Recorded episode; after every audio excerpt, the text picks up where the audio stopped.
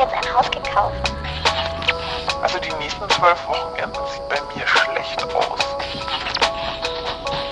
Ich hab da im Rücken so ein Stechen.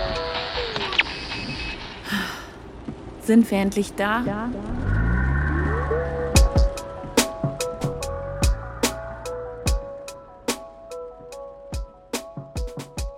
Es gibt so Momente, in denen das Gehirn fast explodiert.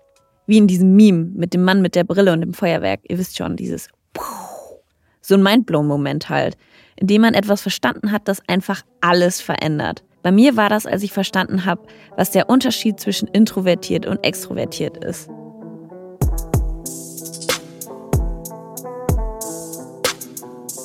Ich dachte immer, introvertiert heißt schüchtern. Und weil ich zwar todesunsicher, aber nicht wirklich schüchtern bin, dachte ich immer, ich kann nicht introvertiert sein. Klar, introvertierte Menschen sind auch oft schüchtern, aber eben nicht zwingend. Introvertiert sein bedeutet nämlich, dass man seine mentalen Akkus auflädt, indem man für sich ist. Und extrovertiert sein bedeutet, dass man seine mentalen Akkus auflädt, indem man unter Leuten ist. Da ist mir mein Hirn explodiert. Ich hasse Menschen gar nicht. Sie machen mich auf Dauer einfach nur müde.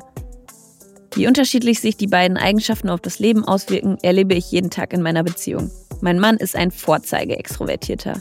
Ein ganzes Wochenende zu Hause chillen ist für ihn eine Strafe. Ohne Action langweilt er sich. Als wir im Lockdown niemanden treffen durften, hat sich für mich nicht so viel verändert. Freddy ist fast durchgedreht. Trotzdem funktioniert es zwischen uns beiden seit fast zwölf Jahren. Manchmal ziehen sich Gegensätze eben doch an. Ohne ihn wäre ich mittlerweile wahrscheinlich mit meiner Couch verschmolzen. Und ohne mich wäre er mittlerweile wahrscheinlich tot.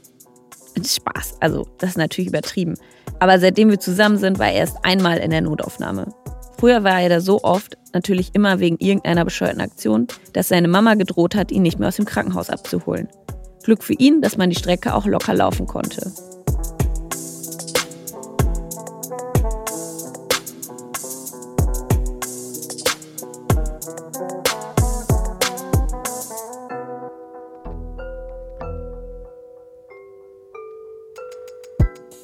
Bevor ich verstanden habe, dass wir unterschiedlich ticken, war ich richtig neidisch auf Freddy. Er hat jedes Wochenende was mit seinen Freunden gemacht.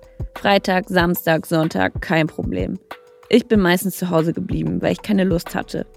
Und hatte dann FOMO. Fear of Missing Out, also die Angst, was zu verpassen. Das ist generell eins meiner größten Probleme als introvertierte Person. Ich bin eigentlich zu introvertiert für Events jeglicher Art. Aber ich kann nicht nicht hingehen, sonst habe ich Angst, was zu verpassen. Und ich liebe es ja auch, mich mit meinen Freunden zu treffen oder neue Leute kennenzulernen. Problem ist, ich muss mir für die erste Stunde immer ein bisschen Mut antrinken. Und am nächsten Morgen gesellt sich zu meinem Sozialkater dann auch noch einer mit Alkoholfahne.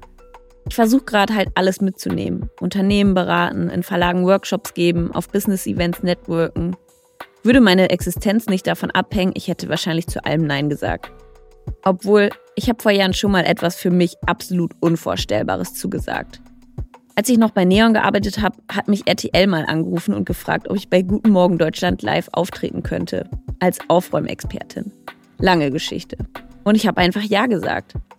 Als ich da dann im Studio stand, habe ich Vergangenheits-Danny natürlich verflucht. Aber ich habe es überlebt. Und es ist eine lustige Anekdote, die ich auf Partys erzählen kann, wenn ich die peinliche Stille mal wieder nicht aushalte. Das soll jetzt aber nicht so Mindset-Coach-mäßig heißen, das Leben beginnt dort, wo die Komfortzone endet. Das ist absoluter Quatsch. Kuschelt euch so tief in eure Komfortzone, wie ihr mögt. Mir hat es nur gezeigt, dass ich mir viel mehr zutrauen kann, als ich immer denke. Und dass ich nach so einer Aktion erstmal mindestens drei Tage zur Regeneration einplanen sollte.